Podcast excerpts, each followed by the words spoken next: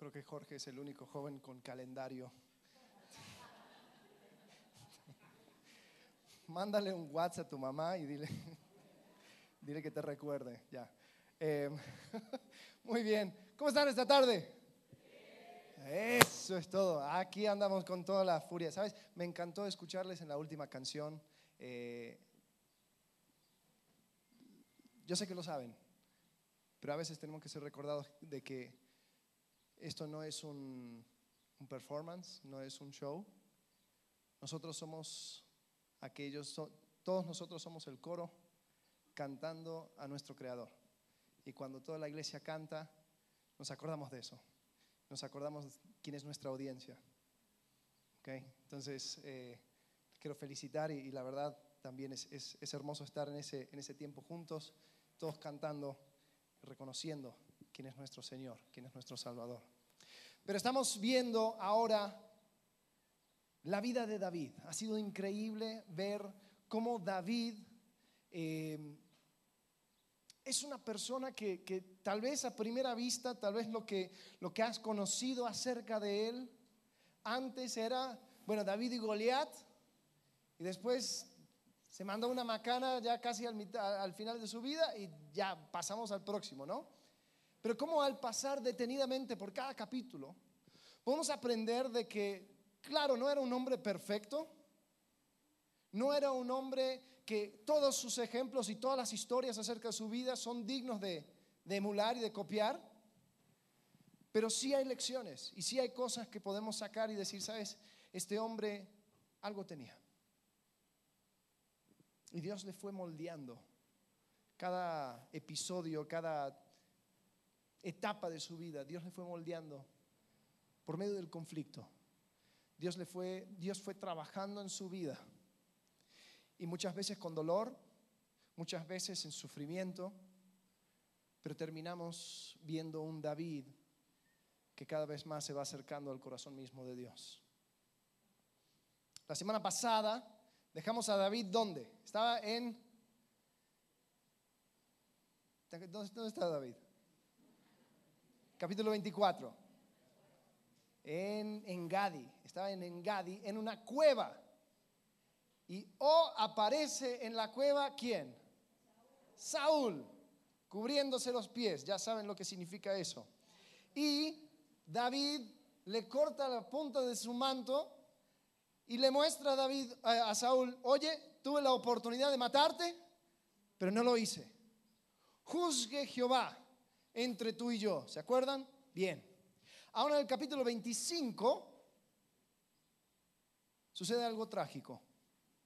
Lo leemos en el primer versículo. Murió Samuel. Ahora, ¿por qué esto es tan importante? Porque ¿quién, ¿quién ungió a David? Samuel. ¿Quién ungió a Saúl? Samuel. ¿Has tenido conflictos con alguien en tu vida? No, claro que no. Sí, has tenido conflictos con alguien en tu vida y dices, esto es algo imposible de resolver, salvo con esta persona intermediario que los dos respetan, ¿no? No, ha pasado, dices, con esta persona no, no, no, no puedo resolver nada, pero si nos juntamos con este tercero, yo respeto a este tercero y esa persona también lo respeta. Cuando sucede es algo increíble, porque dices, por lo menos tengo una salida, por lo menos tengo con quién juntarme y podemos encontrar una solución. Para David y Saúl ese hombre era Samuel. En capítulo 25 muere Samuel. Y se juntó todo Israel y lo, lloraron. Y lo sepultaron en su casa en Ramá. Y se levantó David y se fue al desierto de Parán. El desierto de Parán está al sur. Está casi a la, orilla del reino de Israel. Se va a las afueras, se va al desierto. Y se encuentra ahí con un hombre rico. En versículo 2 habla acerca de, en Maón había un hombre que tenía en su hacienda en Carmel el cual era un hombre muy rico y tenía tres mil ovejas y mil cabras. Y aconteció que estaba esquilando sus ovejas en Carmel, y aquel varón se llamaba Nabal, y su mujer Abigail. Era aquella mujer de buen entendimiento y de, hermosa apariencia, pero el hombre era duro y de malas obras, y era del linaje de Caleb. Versículo 4. Y oyó David en el desierto que Nabal esquilaba sus ovejas. Entonces envió David diez jóvenes y les dijo, subid a Carmel e id a Nabal y saludadle en mi nombre. Y decirle, sea paz a ti y paz a tu familia y paz a todo lo que tienes. He sabido que tienes esquiladores. Ahora tus pastores han estado con nosotros. No les tratamos mal, ni les hizo falta, ni les faltó nada en todo el tiempo que han estado en Carmel. Pregunta a tus criados y ellos te lo dirán. Hallen por esto estos jóvenes gracia en tus ojos, porque hemos venido en buen día. Te ruego que des lo que tuvieres a mano a tus siervos y a tu hijo David. Cuando llegaron los jóvenes enviados por David, dijeron a Nabal todas estas palabras en nombre de David y callaron. Ahora, este Nabal, en hebreo esa palabra Nabal significa necio.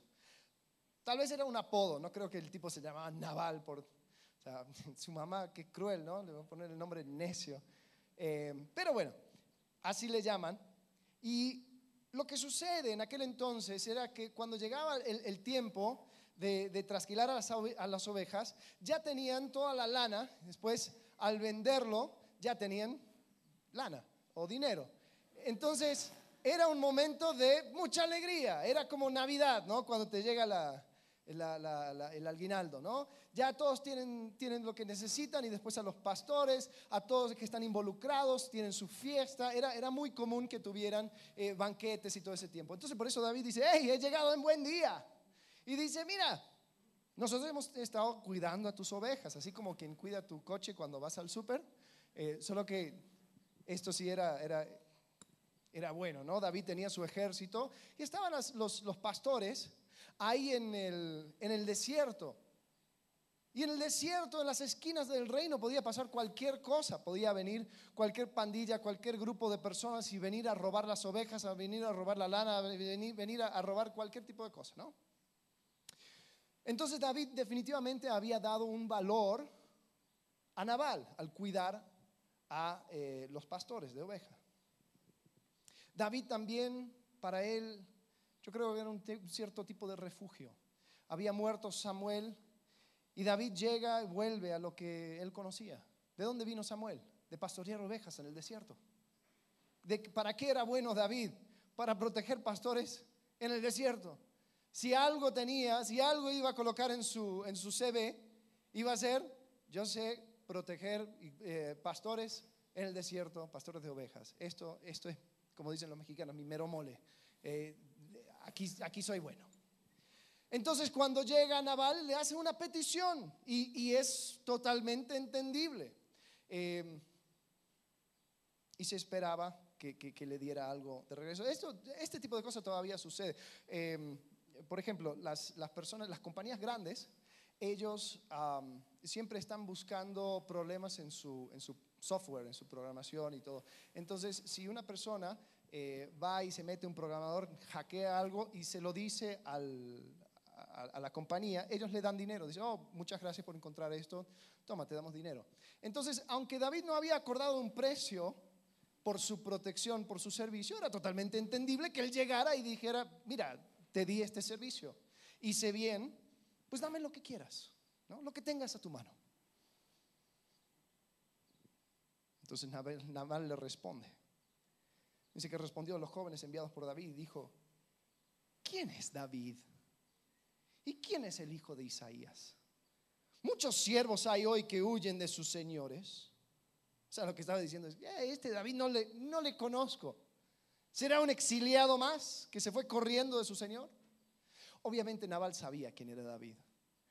Naval estaba al sur del reino, la zona de donde era David. Estaba al lado de Ziklag, una ciudad donde David había habitado por varios años ya. Eh, todos los israelitas sabían el cantito que habían hecho para David y para Saúl, de los diez miles y los miles. Nabal sabía quién era David, pero le quería insultar. Versículo 11 dice, ¿he de tomar yo ahora mi pan, mi agua y la carne que he preparado para mis esquiladores y dar a hombres que no sé de dónde son? Y los jóvenes que había enviado a David se volvieron por su camino y vinieron y dijeron a David todas estas palabras. Y David dijo a sus hombres, ciñase cada uno su espada. Y se ciñó cada uno su espada y también David se ciñó su espada. Y subieron tras David como 400 hombres y dejaron 200 con el bagaje. Ok, vamos a parar aquí. Si vemos el punto de David, tiene sentido. El pobre hombre estaba exiliado de su propio reino, del cual él había sido ungido rey. Estaba ya frustrado teniendo que eh, ahora encargarse de todo un ejército. se, se habían juntado unos 600 hombres. Entonces va a la zona de donde era, va a hacer la cosa que él conocía y parecía que iba a tener lo suficiente para sustentar a su pequeño ejército, pero después este hombre rico le insulta Dice, ¿este quién es? Este no lo conozco, no le voy a dar nada, vete de aquí. Entonces David ahí se enoja dice, ¿sabes qué? No quisiste mi espada para tu defensa, ahora vas a sentir mi espada en mi ataque. Y ahí llega, o por lo menos ahí va. Y la respuesta de David, si esto fuera un hombre común y corriente, cualquiera, pues lo entenderíamos. El problema con el capítulo 25 es que justo antes hay un capítulo 24. En el capítulo 24 algo sucede, ¿no? Donde David le salva la vida al rey. Y este rey, Saúl, estaba activamente buscándole para matarle. Entonces, si, si alguien, si alguien podría matar de manera, eh, no sé, perdonable o, entendible, iba a ser Saúl. Sin embargo, él aún se perturba cuando corta el, punto del manto de, Saúl. Entonces como que, como que aprende la lección en una y después se lo olvida en la próxima. ¿Por qué la respuesta de David? ¿Qué lecciones podemos aprender del capítulo 25 y 26 de Primera de Samuel? Bueno, yo creo que David estaba teniendo un conflicto con la justicia. Yo creo que él estaba a veces comprendiendo y confiando en Dios, pero a veces tomando las cosas por su propia mano. A veces actuaba y escribía, especialmente en los salmos, acerca del cuidado de Jehová y cómo Él es un juez. Y otras veces Él parecía el verdugo. Ahora vamos a definir esta palabra justicia. Justicia es una palabra que ha sido muy maleado entonces, para todos estar en la misma página, vamos a tener una definición. Yo voy a definir la la palabra justicia como esto. Es poner las cosas en orden moralmente, en rectificar males, en ajustar las cuentas de tal manera que cada infracción o maldad tenga un castigo apropiado. ¿Están de acuerdo con mi definición de justicia? Es poner las cosas como deberían de estar. Hiciste mal, recibes castigo. Hiciste bien, recibes recompensa los libros, las cuentas se ajustan. Ahora, ¿cuál es la verdad que debemos de rescatar el día de hoy, viendo estos capítulos? Yo creo que tiene que ver con esto, que aunque no sea cuando tú quieras, las cuentas al final se ajustan. Aunque no sea cuando tú quieras, las cuentas al final se ajustan. Ahora, ¿cuál es el problema con David? La primera cosa que yo veo en este capítulo 25 es que David se indignó. David se molestó. Y la indignidad, la verdad, inspira más que la justicia. La indignidad es lo que me hace levantarme de la silla. No tanto la falta de justicia. La verdad, nosotros como seres humanos no nos preocupamos tanto por la injusticia. Lo vemos cada día y pues, ni nos mueve. Pero el momento que alguien toca mi orgullo, ahí salto. El momento que alguien hace algo que atenta contra mi honra, ahí sí voy a responder con espada desenvainada. Y me pongo a preguntar, ¿por qué Saúl recibió un trato tan misericordioso a mano de David cuando Naval, por simplemente rehusar darle una limosna, iba a ser fileteado. ¿Por qué la diferencia? ¿Sabes? Yo creo que tiene que ver con algo importante. Creo que tiene que ver con la identidad. ¿Dónde voy con esto? Bueno, David en el capítulo 24 le decía a Saúl, Saúl, ¿por qué me persigues? ¿No te das cuenta que yo soy un perro, que yo soy una pulga, yo soy nada? Claro, Saúl, al perseguir a David, estaba dándole mucha importancia. ¿Te imaginas si el presidente de tu nación mandaría tres mil hombres para ir y capturarte? Dirías, ¿y yo qué? O sea, ni el Chapo. Es decir, a la autoridad máxima de la nación, otorgar tanto del ejército a tu captura, está diciendo esta persona es muy importante, es enemigo número uno. Entonces, para David le elevaba el hecho de que Saúl le perseguía. Y lo que aún más le elevaba era la posibilidad de perdonarle la vida a Saúl. ¿Por qué? ¿Quién tenía autoridad para perdonar vida en un reino? El rey, nadie más. Entonces David, al perdonarle la vida a Saúl, estaba actuando como rey. Y aún esa misma persecución de Saúl le hacía más importante. Ahora, no lo estoy diciendo como para hablar mal acerca de David, pero es la realidad a David le elevaba el ego al ser perseguido por el rey mismo. Y aún más cuando tenía la oportunidad de perdonarle la vida. Ahora, ¿qué de Naval? David ya estaba en una posición donde era un pobre mendigo, donde estaba haciendo lo que fuera para lo que gustes, ¿no? Y cuando Naval aún eso lo rehúsa, pues le estaba insultando y dejándolo aún más bajo. Como cuando alguien te ayuda a salir con el coche y tú subes la ventana y te vas rapidísimo. Ni le vi. Y David ahí se enfureció. Ahora, ¿qué de nosotros? ¿Sabes? Yo creo que cada uno de nosotros ha salido de nuestra boca, o por lo menos hemos escuchado, cuidado cómo hablas. No te olvides que yo soy tú y pon la palabra que quieras. Soy tu jefe, soy tu cliente, soy tu esposo, soy tu esposa, soy tu papá, soy tu hijo. Eh, no te olvides, no te olvides quién soy. No atentes contra mi dignidad, no atentes contra mi honra. A ver, y ahí rápido saltamos. Percibimos una injusticia hacia nosotros y rápidamente queremos ir a corregirlo. Ahora, el problema es, no nos importa tanto la injusticia, nos importa más la indignidad. ¿Cómo lo sé?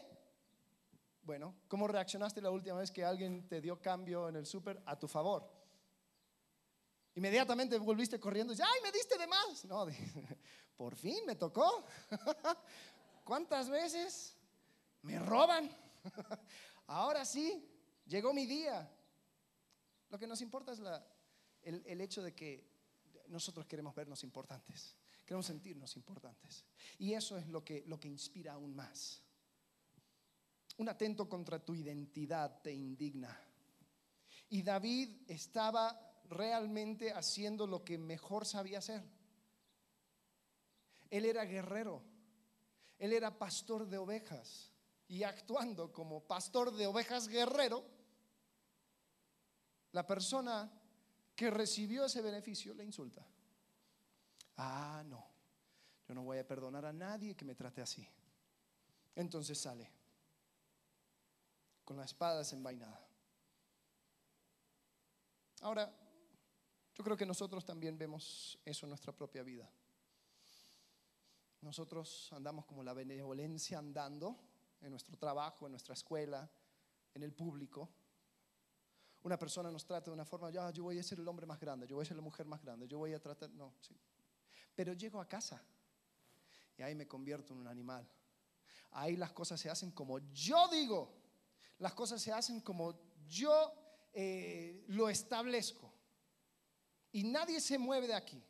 Y me molesto cuando alguien me responde de una manera incorrecta. Me molesto cuando alguien, o sea, estoy tan listo para pasar por alto la ofensa cuando estoy en público.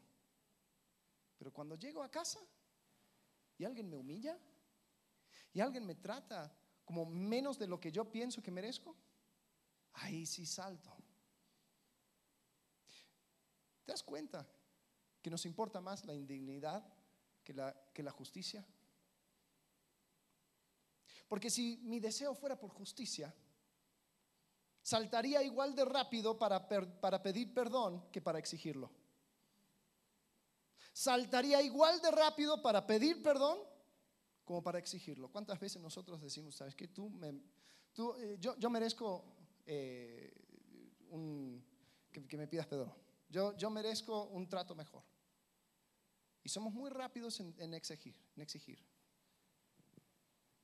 Pero cuando llega el momento de, ah, yo me di cuenta que yo cometí una, una injusticia, yo me doy cuenta que yo he sido injusto, me quedo callado. ¿No es así? Entonces eso sucedió con David. David sale a encontrarse con Nabal. Y el problema con el método de David era de que fue a buscar venganza por su propia mano. Y la venganza es algo problemático porque no existe la venganza medida. No existe una venganza correcta, adecuada, justo, exactamente lo que se necesitaba para resolver el asunto, para traer justicia. No existe. ¿Por qué? Porque cada uno de nosotros tenemos una diferente métrica de qué es lo que merece el otro. Mira lo que sucede con David. 1 Samuel capítulo 25, versículo 21. Dice, David había dicho, cierta, estaba bien enojado, dice, ciertamente en vano he guardado todo lo que éste tiene en el desierto, sin que nada le haya faltado de todo cuanto es suyo, y él me ha vuelto mal por bien. Así haga Dios a los enemigos de David y aún les añada que de aquí a mañana, de todo lo que fuere suyo, no he de dejar con vida ni un varón. Está bien enojado. Y dijo, no solamente Naval, sino que todos los hombres, y el hombre era un poco vulgar también, porque en el hebreo, la Reina Valera antigua lo, traduce un poco mejor. Dice, voy a matar a todos los meante a la pared, a todos los hombres. Ya, piénsalo.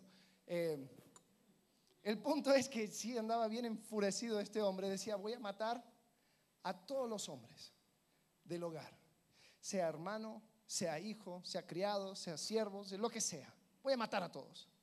Ahora, para David esto era una venganza justa, porque le había insultado. Ahora, yo me pongo a preguntar, ¿has escuchado en la vida alguien que haya dicho una vez, wow, ¿Sabes que alguien me acaba de tratar con una crueldad increíble? Y yo me puse a pensar. Yo dije, yo hago lo mismo. Ahora sé cómo se siente. Ahora reconozco que no debo de actuar así. Gracias por insultarme. La verdad, eso fue, fue justo lo que necesitaba para sacarme de mí. No, nadie. ¿Sabes cuál es el problema con pagarle a alguien con la misma moneda? Que nadie decide el valor de la moneda. Para mí, yo juzgo a otros con base en sus acciones. Ay, ¿viste cómo me habló? ¿Viste cómo me miró? ¿Viste cómo me trató? Pero me mido a mí mismo con base en a mis motivaciones. Ay, es que yo la verdad tuve un día muy, muy difícil. Y la verdad no, no, no, no, no quise hablar así de fuerte. No, yo, yo la verdad mi intención era otra. Ah, entonces me perdono a mí mismo pero el otro como me hizo una cosa, yo juzgo en base con base en, sus acciones. ¿Te das cuenta? No existe la venganza medida. No existe la, mira, le hago esto y ya, quedó, quedó saldado la cuenta. Ya quedó todo justo. No, porque el otro también lo va a percibir mal, va a decir, ah, sí, ahí te va otra. Entonces, es la razón por la cual Dios en Romanos nos advierte. Romanos 12, 17 dice, no paguéis a nadie mal por mal. Procurad lo bueno delante de algunos, todos los hombres. Versículo 18, si es posible, en cuanto dependa de vosotros, estad en paz con todos los hombres. Sí, todos. Aún esa persona que tienes en la cabeza en este mismo momento, que tanta injusticia te dio, que tanto te lastimó, que tanto te hizo Sí, esa persona también. No os venguéis vosotros mismos, amados míos, sino dejad lugar a la ira de Dios. Porque escrito está, mí es la venganza, yo pagaré, dice el Señor.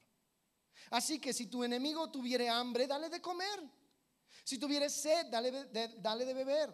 Pues haciendo esto, ascuas de fuego amontonarás sobre su cabeza.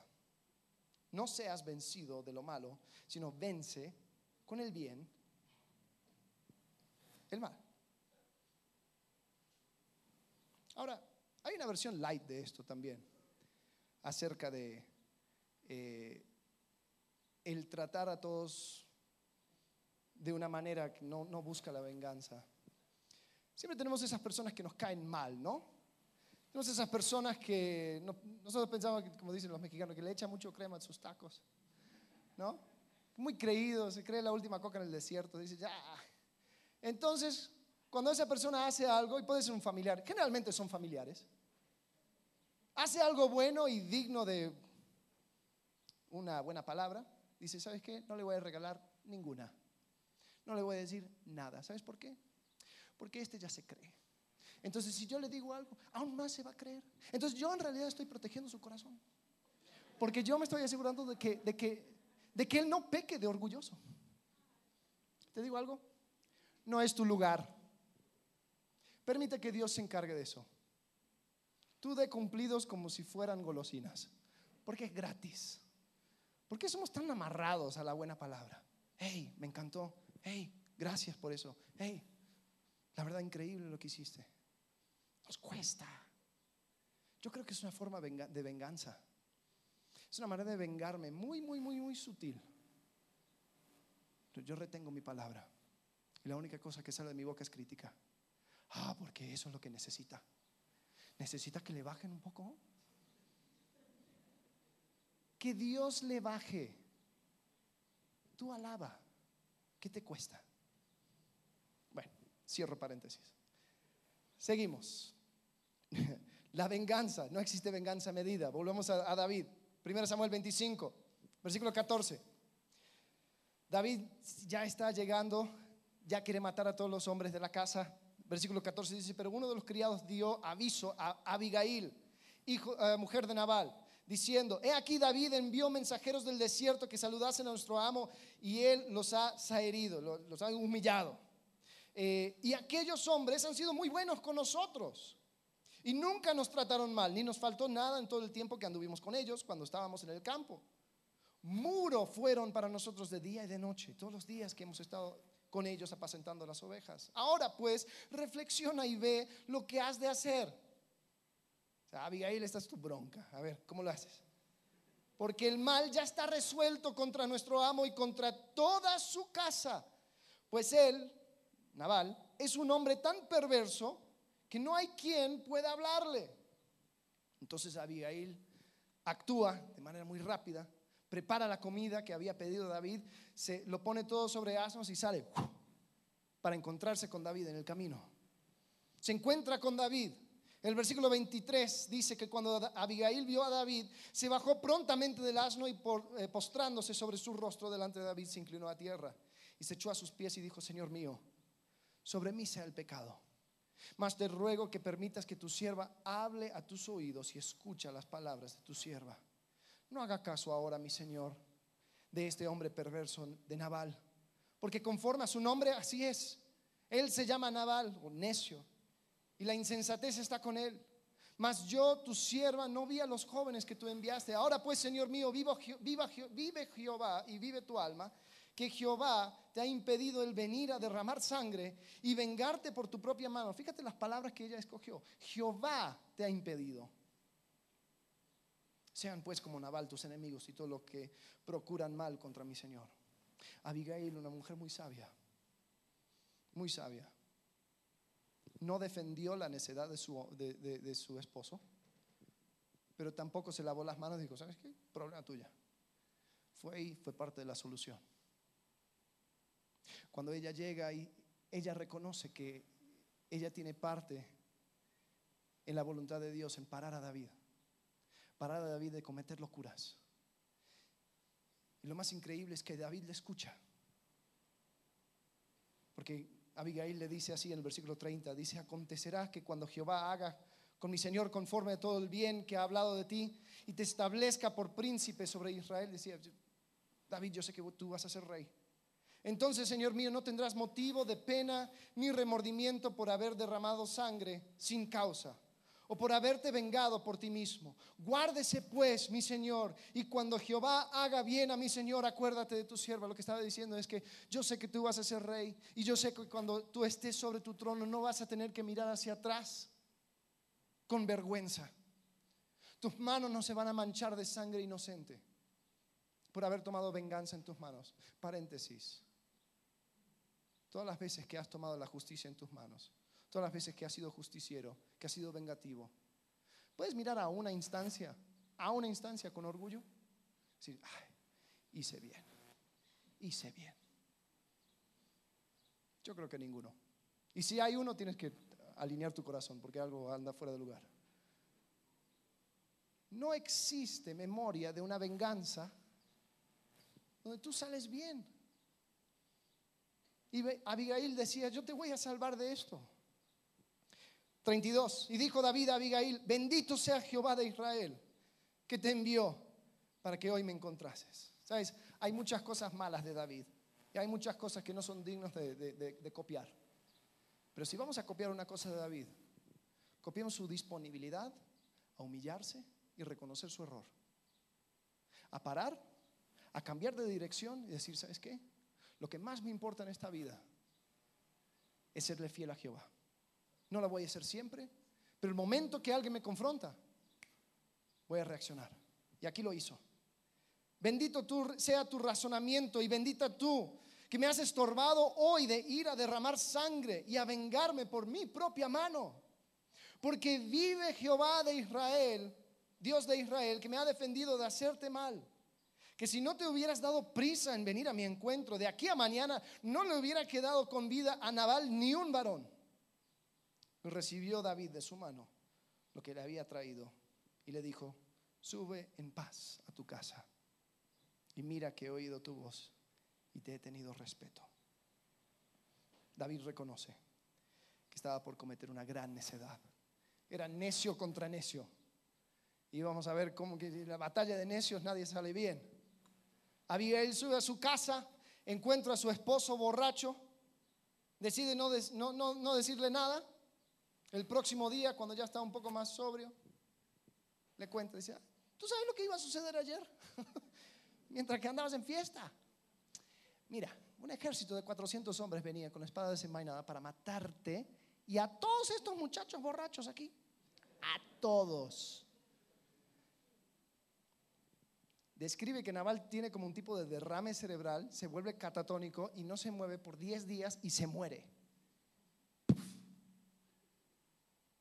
David se entera de esto. En el versículo 39 dice que luego que David oyó que Naval había muerto, dijo, bendito sea Jehová, que juzgó la causa de mi afrenta recibida de mano de Naval y ha preservado del mal a su siervo. Y Jehová ha vuelto la maldad de Nabal sobre su propia cabeza. Después, este David no era nada tonto, envió David a hablar con Abigail para tomarla por su mujer. Hey, cuando ves valor, ahí lo tomas. Eh, la cosa con David era que había una diferencia, escuche bien, de 10 días entre que él iba a actuar y el actuar de Jehová. Solo tenía que esperar ese tantito y Dios iba a hacer su obra. Iglesia, ¿cuántas veces nosotros nos apresuramos para que se haga la justicia a tomar las cosas en nuestra mano? A decir una palabra indebida, no porque se lo merece. A actuar de una manera indebida, porque yo merezco algo mejor. Porque mira cómo me trataron. Cuando tal vez a pocas horas Dios iba a actuar. Dios se iba a encargar. Pero ¿sabes qué? Nunca lo sabremos porque ya las palabras salieron de mi boca. Ya mi mano se puso a la obra. Ya actué. Ya hablé. Y cuando yo tomo venganza,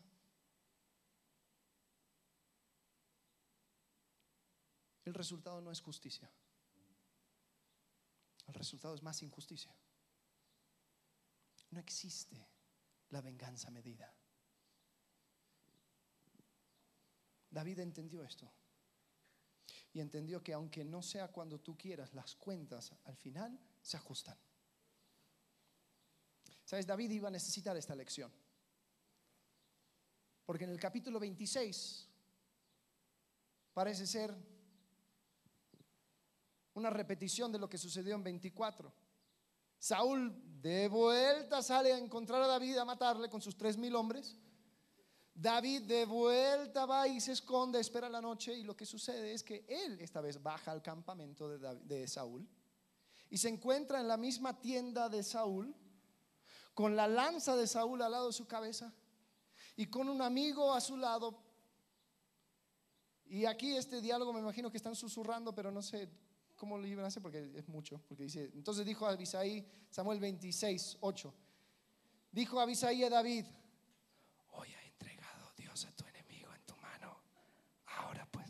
Ahora pues, déjame que le hiera con la lanza. Lo enclavaré en la tierra con un golpe y no le daré segundo golpe.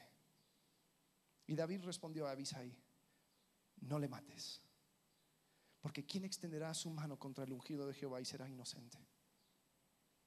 Dijo además David, vive Jehová, que si Dios no le hiriere, o su día llegue para que muera, o descendiendo en batalla perezca, guárdeme Jehová de extender mi mano contra el ungido de Jehová, pero toma ahora la lanza que está a su cabecera y la vasija de agua y vámonos.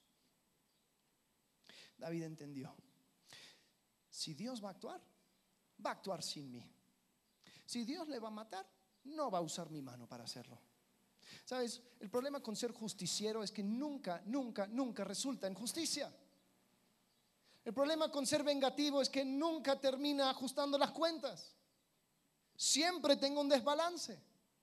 Por eso Jehová dice, mía es la venganza, no te preocupes. Yo creo que lo que aprendió David ese día es que al final Dios hará toda justicia. Dios hará toda justicia. Yo creo que Dios usó el encuentro con Nabal para mostrarle de que no es nuestro lugar defender nuestra honra ni dignidad. Si hay injusticia, Dios se hace cargo.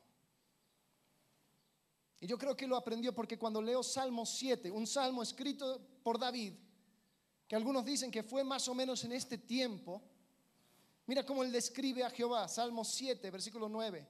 Fenezca ahora la maldad de los inicuos, mas establece tú al justo, porque el Dios justo prueba la mente y el corazón. Mi escudo está en Dios que salva a los rectos de corazón. Dios es juez justo. Y Dios está irado contra el impío todos los días. Qué lección importante para el futuro rey.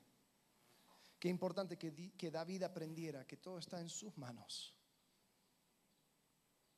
Ahora, para nosotros, escuchen bien, para nosotros a este lado de la cruz es aún más obvio esta lección.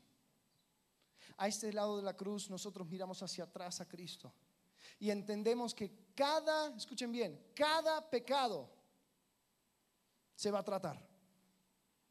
O se va a clavar en la cruz o se va a pagar en el infierno. Pero cada pecado se va a tratar.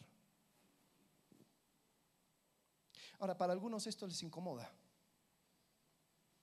Para algunos les incomoda el hecho de ver que su enemigo, su rival, que sus pecados también van a ser clavados sobre la cruz. Si esa persona confió en Jesucristo, ahí están sus pecados. Cristo lo trató, Cristo lo pagó, Cristo lo perdonó. Pero hay personas que esperan ver que los que le hicieron daño sufran, que ellos no alcancen esa misericordia.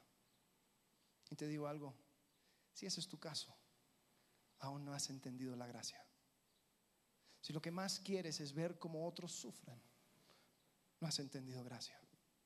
Porque ahí junto con tu rival están tus pecados clavados sobre la cruz.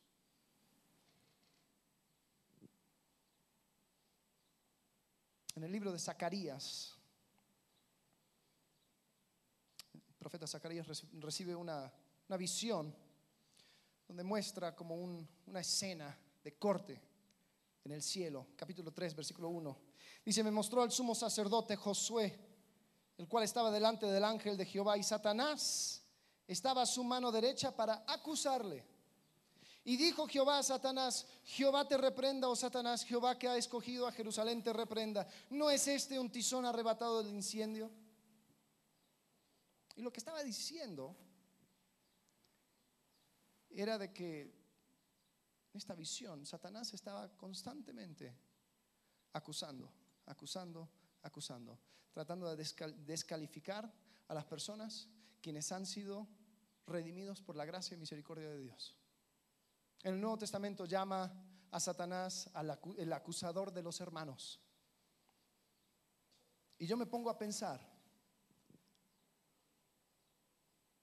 si yo trato de negar o descalificar a una persona de recibir la gracia y la misericordia de Dios, lo que estoy diciendo es que me estoy uniendo al equipo legal de Satanás. Estoy juntamente con Satanás acusando, diciendo, no merece tu, misericordia, no merece tu gracia, no merece tu perdón, no lo merece, no lo merece, no lo merece, no lo merece. Y el diablo está ahí junto contigo.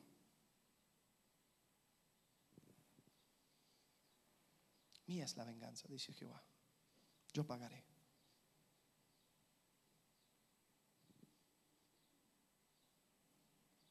Damos gracias a Dios por historias como estas que nos puede enseñar estas lecciones. Gracias a Dios por personas como Abigail, quien tuvo la valentía para detener a David y llegar en el momento apropiado para pararle.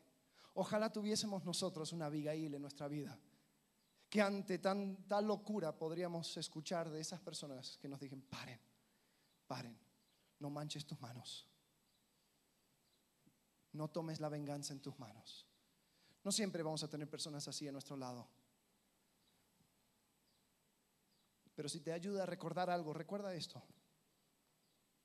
Que suya es la venganza, mía es la gracia. Y de gracia recibí, de gracia doy.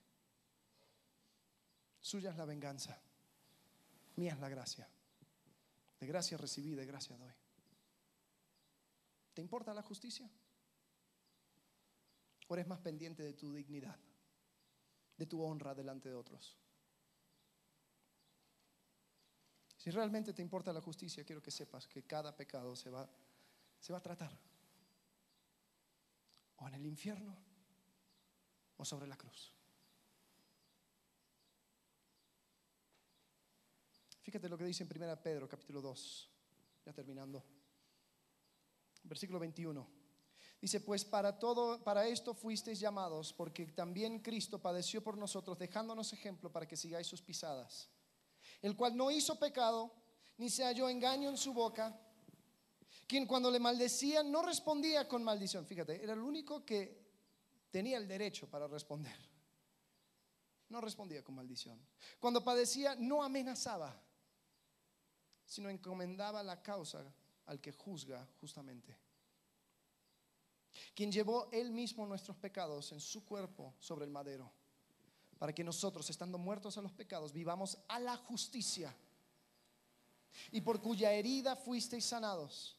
Porque vosotros erais como ovejas descarriadas, pero ahora habéis vuelto al pastor y obispo de nuestras almas. Iglesia, no hagamos de la redención algo exclusivo. No sintamos que tenemos la llave y abrimos la puerta a quien queramos. Si Cristo murió por ti, Murió por la persona que tienes al lado. Murió por la persona que menos quieres que alcance esa misericordia. Y sabes, Él quiere alcanzar a esa persona. Todo pecado se va a tratar. Sobre la cruz. Pero ¿sabes lo que va a suceder al final? El mismo Jesucristo que murió sobre la cruz, que resucitó y ahora reina, va a regresar. En Apocalipsis capítulo 19, versículo 11, dice así. Entonces vi el cielo abierto y aquí un caballo blanco y el que lo montaba se, llamaba fiel y verdadero y con justicia juzga y pelea. Sus ojos eran como llama de fuego y había en su cabeza muchas diademas y tenía un nombre escrito que ninguno conocía sino él mismo. Estaba vestido de una ropa teñida de sangre y su nombre es el verbo de Dios. El mismo que encomendó su causa al que juzga es el que va a traer la justicia al final. Por eso yo puedo confiar en Jehová y entregarle a Él toda injusticia. Puedo decir, Dios, este mundo no me ha tratado bien.